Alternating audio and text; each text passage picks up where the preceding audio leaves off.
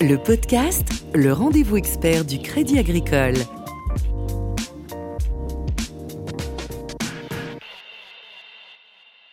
Bonjour à tous et bienvenue dans le podcast La blockchain revient à la une de l'actualité avec Facebook et son annonce de création de crypto-monnaies, le cours du Bitcoin de nouveau assez élevé. Le podcast va tenter aujourd'hui d'élargir les possibilités de cette technologie au-delà des crypto-monnaies en s'intéressant avec vous Grégory Chenu aux nouveaux usages de la blockchain. Bonjour à vous. Bonjour. Vous êtes chef de projet marketing blockchain, leader pour le Crédit Agricole. Avant de rentrer dans les usages, petite euh, pensée pour les néophytes en rappelant ce qu'est une blockchain. Si je vous dis technologie de stockage et de transmission d'informations, sécurisée et cryptée et fonctionnant de manière décentralisée, Qu'est-ce que vous y ajouteriez en complément? Vous avez déjà pratiquement tout dit. Euh, le point important, c'est qu'on est bien dans le monde digital et que euh, une blockchain, pour la première fois, permet de faire des transactions, comme vous avez dit, sécurisées, certaines, auditables, et on est bien dans le monde digital. Ce qui avant n'était possible que dans le monde physique où euh, je donnais quelque chose à quelqu'un et voilà, c'était sûr et certain. Et on peut faire ça dans le monde digital cette fois-ci sans éventuellement passer par un tiers qui doit vérifier les choses. Mmh, en termes de certification. Certification. Alors l'autre rappel préliminaire important à avoir en tête, les crypto-monnaies comme le Bitcoin utilisent les technologies blockchain, raison pour laquelle on retrouve ces deux mots euh, très souvent associés. Et donc petite incise à ce propos, est-ce qu'une blockchain s'adosse forcément à une crypto-monnaie? Pour fonctionner alors justement, quand on parle de la blockchain, c'est souvent une erreur puisque la blockchain, c'est finalement la seule qui existe premièrement, c'est celle du Bitcoin. Il faudrait plutôt parler des blockchains. Parce qu'il y a différents types de blockchain en termes de technologie. Hein. On, a donné les principes, mais les technologies derrière sont très nombreuses. L'idée, c'est que sur une blockchain, donc c'est un réseau. Et donc, comme il y a plusieurs euh, blockchains, il y a plusieurs types de réseaux. Il existe des blockchains, en effet, où il y a le besoin d'avoir un sous-jacent qui va servir à faire des transactions, que l'on appelle le Bitcoin ou l'Ethereum. C'est souvent ça ce que l'on trouve dans les blockchains qu'on appelle publics, c'est-à-dire où n'importe qui peut y participer. Mhm. Et puis il y a des blockchains privés, où là ce sont des acteurs différents d'un métier, d'un secteur, ou que sais-je, qui décident de se mettre ensemble pour créer une blockchain avec les mêmes avantages, on va dire, technologiques, mais qui n'ont pas besoin spécifiquement d'utiliser une, on va dire, une monnaie, ou tout au moins ce qu'on appelle souvent un token, c'est-à-dire un, un jeton numérique Mm. qui sert pour les échanges. Hmm. C'est là la grande différence. Alors la blockchain, ses usages, euh, Grégory, je vous soumets quelques chiffres et vous me dites à quel usage ils correspondent. 256 millions en 2016, puis 5,4 milliards en 2017, et enfin plus de 14 milliards de dollars ont été levés dans le monde en 2018 via cet usage de la blockchain. Quel est d'après vous ce mode de financement? Alors je pense que vous faites euh, référence aux fameuses euh, ICO, l'acronyme anglais pour Initial Coin Offering. C'est une très bonne réponse. Euh, le, concept de l'ICO, c'est quelqu'un, lorsqu'il va lancer un projet, va vouloir lancer un jeton numérique. Donc euh, ce n'est pas un titre financier, donc ce n'est pas une action ou une obligation, mais c'est un jeton qui peut représenter, je dirais, un avantage euh, un jour pour l'utilisateur, pour pouvoir non pas payer, mais avoir accéder à un service ou à un bien.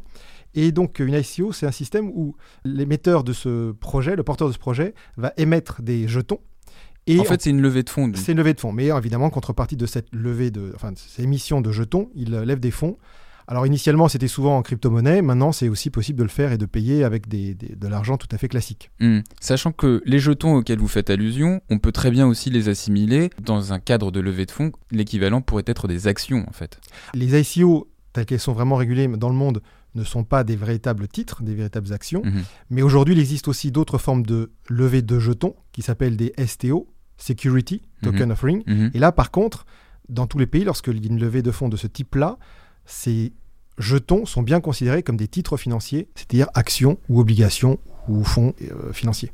Pour prendre un exemple simple qui est réel, puisqu'il va arriver dans les six prochains mois, vous avez une équipe de sport euh, de football très importante qui va émettre des tokens, des jetons, que les gens ne pourront pas utiliser dans la vie physique. Ça sera bien des jetons qu'ils auront dans un petit programme sur leur ordinateur ou leur téléphone.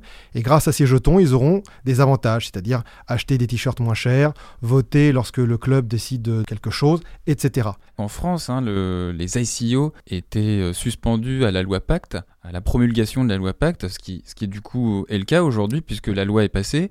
Aujourd'hui, donc en France, c'est l'autorité des marchés financiers qui est désormais en mesure de délivrer des visas pour euh, ces fameuses ICO. Et du coup, quels sont les intérêts concrets d'effectuer une levée de fonds de cette manière? Alors, il y a une grande part de mode et quelquefois aussi des projets totalement absurdes et on va dire même des, des, faux, ce qu'on appelle des scams dans, dans, le milieu. Mais on peut très bien imaginer des projets tout à fait sérieux, même du, j'allais dire, du financement de projet, et ça, ça parlera évidemment dans le milieu bancaire.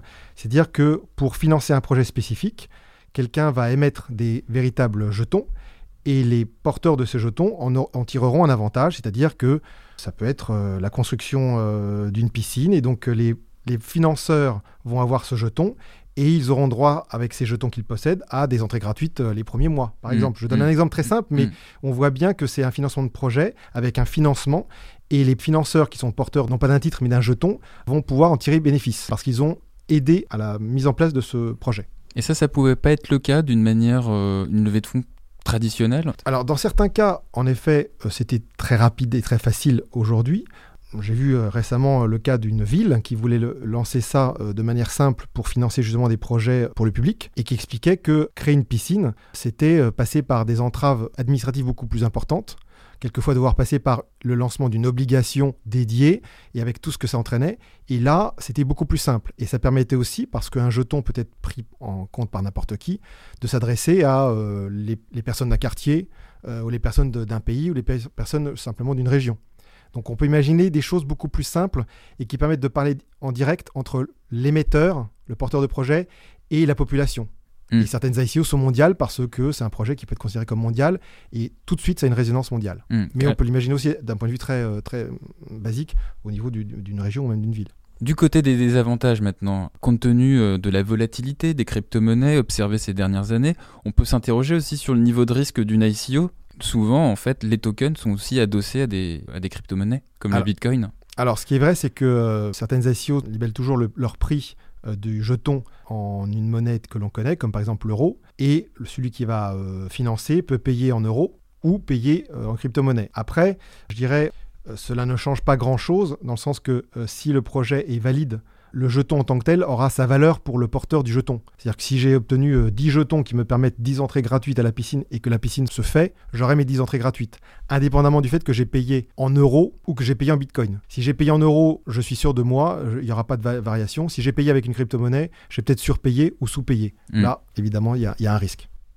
Sur les réseaux sociaux, donc on, a ouvert euh, les questions comme d'habitude aux, internautes. Sur les réseaux sociaux, Johan et Karine se demandent quels sont les autres usages de la blockchain, notamment dans le domaine médical, et quels sont les futurs métiers liés à la blockchain. Alors dans le domaine médical, euh, il y a entre autres l'envoi d'informations, par exemple, de patients. Donc le suivi, quelquefois, de certaines maladies.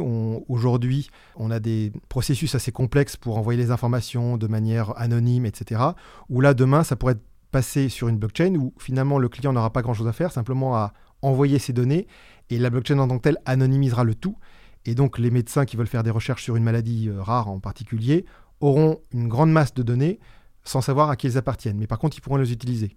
Il y a aussi la traçabilité, c'est-à-dire que si demain j'arrive à mieux tracer les particularités de certains malades sur certaines maladies, eh bien peut-être que j'arriverai mieux à faire des croisements en disant voilà, euh, quand on a eu tel et tel symptôme, eh bien souvent s'entraîne telle maladie mais là, je dirais, les, les champs du possible sont encore très larges hein, et, on a encore beaucoup de choses à voir. Par contre, un point important pour tout ce qui est médecine, euh, c'est évidemment tout ce qui est gestion des médicaments et la traçabilité des médicaments.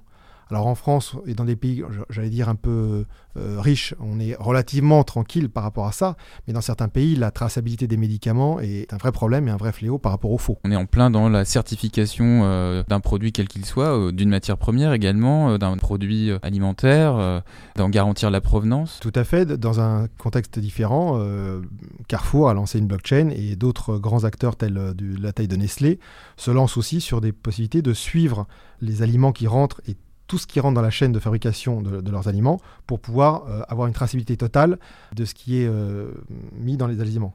Dans un autre secteur, hein, le groupe LVMH va bientôt lancer sa blockchain, qu'il appelle même une blockchain du luxe, il appelle même d'autres sociétés du luxe à rentrer, pour pouvoir là aussi tracer eh bien, j'allais dire, du poil de mouton initial dans, en Australie qui a servi pour fabriquer l'écharpe qui est vendue ensuite aux Champs-Élysées. Euh, la traçabilité est extrêmement importante par rapport au faux et, mmh. à la contrefaçon. la contrefaçon. Mmh je pense aussi aux, grands crus de certains vins. Les grands crus, bien sûr. Alors, il y a aussi une question que euh, Johan et Karine vous ont posée. Euh, c'était par rapport aux futurs métiers liés à la blockchain. Bon, il y, a, y a des métiers qui sont apparus, notamment les mineurs. les informaticiens en fait qui créent les nœuds de la blockchain, qui créent les blocs en fait de, Ouais. de la, de la chaîne. Dans le cadre des, des blockchains publiques, en effet, il y a ces fameux nœuds qui euh, le- les permettent de stocker les transactions. Euh, même sur une blockchain, on va dire, de consortium, c'est-à-dire des entreprises qui se regroupent en disant tiens, on va mettre ensemble euh, nos, nos compétences et mettre une blockchain entre nous pour, pour un usage particulier. Là aussi, il y a des compétences techniques fortes et donc il y a beaucoup de métiers de ce type. Autre question de Fabien cette fois-ci. Avez-vous des exemples d'applications dans le secteur de l'immobilier, euh, aussi bien dans la gestion des actifs immobiliers que dans la promotion immobilière? Alors dans l'immobilier, justement, c'est un cas très intéressant parce que ces possibilités de traçabilité et de sécurité des transactions est déjà utilisée quelquefois même pour des transactions euh, classiques, pour des particuliers dans certains pays comme en Suède, on a fait déjà des tests, où en fait on va mettre dans une transaction sur une blockchain le nom du vendeur, la, la transaction, l'acheteur, la société immobilière qui a réalisé l'opération, tout ça. Et du coup, euh, ça, ça va être euh, tracé dans une blockchain et de manière certaine. Ensuite, il y a aussi une autre possibilité, un autre pan complet concernant l'immobilier, c'est qu'aujourd'hui, vous avez des sociétés immobilières qui vont vouloir valoriser leur immeuble ou leurs immeubles et qui aujourd'hui sont obligés de monter une société par immeuble, créer une société avec tout ce que ça entraîne, les délais et les coûts, et ensuite les vendre, ces actions. Et demain, elles vont pouvoir émettre des titres qui seront donc l'équivalent de tokens, donc des titres totalement dématérialisés mis sur une blockchain, Les jetons dont on parlait tout à l'heure avec les. SEO et ces jetons représenteront bien une part de l'immeuble. Et donc on peut imaginer quelqu'un qui dirait, voilà, j'ai un immeuble, je veux valoriser cet immeuble, eh bien j'en émets euh, 10 000 parts, et ces 10 000 parts sont sur une blockchain. Une sorte de crowdfunding, Une euh, sorte de via, crowdfunding. via une blockchain. Et pour l'émetteur, si c'est une blockchain par exemple privée que possède l'émetteur de ces jetons, il a une vision immédiate de qui possède les jetons, donc qui sont les propriétaires, des transactions qui ont lieu. Voilà. Alors on va pas forcément recenser euh, l'intégralité des usages parce que ça nous prendrait beaucoup beaucoup d'heures, mais euh, si vous deviez aller euh, ne retenir qu'une ou, ou deux utilisations qu'on n'a pas encore évoquées et, et qui vous paraissent assez euh, prometteuses d'ici les cinq prochaines années, ou en tout cas qui seront à même de se généraliser, La première que je vois, et elle est déjà un peu connue, hein, c'est que lorsqu'on a dans le monde numérique quelque chose qui permet de faire des transactions qui sont rapides, pas trop chères et simples, eh bien tout ce qui est lié à l'univers du paiement, Mhm. évidemment, euh, Mhm. intervient. Alors peut-être pas le paiement euh, de proximité et peut-être pas intérieur à un pays, mais euh, des paiements vers l'étranger Hmm, transfrontalier. transfrontalier. Et d'ailleurs, le, le groupe a fait une expérience de ce type-là qui a été une très grande réussite, puisqu'on a vu qu'on pouvait faire des transferts entre la Suisse et la France, donc avec même un change Mhm. qui allait. Avec une rapidité d'exécution. de quelques secondes, alors qu'aujourd'hui, on est dans les réseaux classiques à quelques jours, et quand c'est en veille de week-end, euh, bah, on est sur 3 ou 4 jours. Hmm. Donc là, il n'y a pas photo. Euh, après, il y a des milieux très spécifiques. hein. donc, euh, ces transferts d'argent, euh, par exemple, intéressent beaucoup des, des- j'allais dire des niches, hein, comme les transferts d'argent des, des- quelquefois des populations qui ont émigré vers leur, vers leur pays d'origine. Mm. Et c'est des, des milliards. Mais il y a aussi d'autres sous-métiers. Alors, il peut y avoir peut-être, ça va faire sourire, mais tout ce qui est jeu en ligne, euh, qui aussi est, toute une industrie. Je, la connais peu, mais je sais que c'est une industrie qui s'intéresse beaucoup à ça, parce que c'est des univers où euh, les gens qui sont dedans, eh bien, ils ont besoin souvent d'une monnaie d'échange, quelquefois d'une monnaie d'échange entre différents jeux, et donc euh, ça peut être des systèmes qui vont être utilisés. Il y a peut-être aussi un usage qu'on n'a pas encore évoqué, mais qui concerne l'échange de sources d'énergie. Dans le milieu de l'énergie, il y a un projet, le projet Brooklyn Microgrid, qui permet à un ensemble de personnes qui produisent de l'énergie solaire de pouvoir gérer le flux d'électricité produite à une échelle communautaire. C'est- vrai que une blockchain permettant de- de- d'avoir des transactions très rapides et, on va dire euh, entre les personnes, eh bien se développe de plus en plus sur des réseaux euh, ou sur des blockchains des gens qui vont échanger d'informations. Voilà justement, j'ai de l'énergie en trop, je la parce que je vais travailler donc mon- ma maison produit de l'énergie, je la vends à quelqu'un en face qui lui en a besoin. Mm. Et donc Sans passer par un tiers de confiance. sans passer par un tiers de en confiance, pire tout pire. euh, en pire tout pire, c'est-à-dire que il va y avoir De particulier à particulier. de particulier à particulier. Et c'est ça la différence, c'est qu'on on peut, dans certains cas, pas toujours, mais dans certains cas, ne plus utiliser un tiers de confiance euh, pour valider tout ça. Hmm. Alors le dénominateur commun des usages où la blockchain est envisagée, c'est justement la suppression du tiers de confiance, puisque la sécurisation ou l'enregistrement d'une donnée d'un acte, quelle que soit sa nature, est décentralisée à travers l'ensemble des blocs qui constituent le réseau informatique. Or, ce que s'apprête à, à mettre en place Facebook avec sa monnaie Libra, c'est précisément l'inverse, un tiers de confiance Facebook va se superposer à d'autres euh, comme euh, les banques centrales ou les banques elles-mêmes, des personnalités influentes dans le monde du numérique, euh, français comme Gilles Babinet, appellent à démanteler Facebook suite à l'annonce de la mise en service de leur devise. Est-ce que cette position, elle vous paraît justifiée et, qu'est-ce qui est au final en jeu dans cette affaire-là? Le sujet est très large et je pense qu'on va en reparler dans les mois qui viennent. Il y a évidemment des points importants, et d'ailleurs le G7 l'a signifié hier, de, on va dire, euh, fiscalité, régulation, faire en sorte que tout le monde subisse les mêmes obligations. Et donc euh, tous les gens qui aujourd'hui, par exemple, s'occupent des paiements, les banques ou les assureurs, euh, enfin dans le monde financier, il y a certaines régulations à suivre. Et donc toute personne ou toute entreprise qui voudrait, j'allais dire, jouer dans ce jeu-là, d'une manière ou d'une autre, va devoir suivre les mêmes obligations. Par contre, après, tout au moins c'est la position affichée par les gens de, Facebook. Quand je dis les gens de Facebook, c'est Facebook et les membres, parce qu'ils sont quand même 27, hein, c'est pas que Facebook. D'autres entreprises comme Uber, comme Free, comme Mastercard, euh, Mastercard, PayPal. Euh, hmm. C'est de dire, ils n'ont pas l'intention réellement de créer une nouvelle monnaie, mais créer quelque chose qui va s'appuyer sur les monnaies existantes. Donc ça va être ce, fameux Libra ou cette fameuse Libra, masculin féminin, je ne sais plus, qui euh, s'appuierait elle-même sur l'euro, le dollar, le yen, euh, a priori le pound anglais, peut-être euh, la monnaie chinoise, voilà. Et aussi sur des titres d'État émis par des États. Donc il y a la volonté forte de vouloir coopérer en termes de sécurité aussi pour renforcer notre opinion dans, dans ce Libra. Libra devra euh, prendre peut-être une licence bancaire aux États-Unis, en Europe, etc. Alors le, problème du démantèlement, moi, me fait un peu sourire parce que je ne vois pas en quoi il y aurait un risque important, étant donné que justement cette Libra s'appuierait sur des monnaies stables et des euh, émissions de titres stables. Par ailleurs, il y a un dernier point qui pour moi me semble très important, c'est l'offre, on va dire, commerciale, pouvoir faire des transactions mondiales, euh, faciles, rapides et a priori pas chères. Et là, je n'ai pas vu de réponse à cela. Aujourd'hui, on est monté que dans la sphère haute, c'est-à-dire banque centrale, État, monnaie, souveraineté. Très bien. Parce que, en effet, ces sujets-là comptent. Mais l'offre, d'un point de vue purement commercial de Libra, ça va être de dire eh bien, vous avez une personne qui vit au Mexique, qui a émigré là-bas, qui veut envoyer de l'argent rapidement à ses parents qui sont restés au Mexique. Elle veut faire ça de manière sécurisée, rapide, en moins de 10 minutes, et en étant euh, sûr que l'argent qui va être reçu aura une valeur. Alors il y a aussi peut-être une question euh, assez concrète euh, qui se pose, notamment euh, au niveau des utilisateurs. On sait très bien que sur Facebook, il y a beaucoup de profils où l'identité des utilisateurs n'est pas forcément authentique. Et ça pose, vous le savez bien, des problèmes en termes de blanchiment d'argent. Où est-ce qu'on en est à, ce niveau-là? Je suis peu utilisateur de Facebook, mais ceux qui sont plus utilisateurs et aussi utilisateurs de WhatsApp m'ont dit qu'il y a eu des renforcements au niveau du fameux KYC et de la vérification des comptes lorsque euh, KYC, Know Your Customer, c'est-à-dire connaître votre connaître, l'utilisateur, tous les processus pour vérifier qui est derrière, qui il est, etc. Donc Facebook est en train de faire ce travail-là. Peut-être qu'ils seront obligés d'aller encore plus loin et de se conformer aux obligations qui sont aujourd'hui euh, dévolues aux banques, par exemple, euh, en, en Europe ou aux États-Unis. Par contre, j'ai toujours un peu ce souci, c'est que en effet, il va falloir euh, gérer ce, point. Ne pas l'évoquer serait une, erreur. Par contre, il ne faudrait pas croire qu'aujourd'hui, on est dans un monde où tous les problèmes de blanchiment n'existent pas et que Libra va ouvrir la porte à quelque chose qui n'existe pas. C'est bien de vouloir faire entrer des nouveaux acteurs dans les clous, mais il faudrait ne pas oublier qu'aujourd'hui, il y a quand même des gens qui vont euh, bien au-delà des clous et qui, quelquefois, euh, ne sont pas attrapés. On passe à une question d'Emma qui euh, se demande en quoi la blockchain elle est compatible, elle serait compatible avec la RSE, donc la responsabilité sociétale des entreprises, utile d'un point de vue sociétal et environnemental. La question environnementale est assez euh, difficile parce que, il faut être clair, toutes les blockchains utilisent de l'électricité, qu'elles soient de consortium, puisque les entreprises. Là, on parle du côté énergivore d'une blockchain. Énergivore, voilà.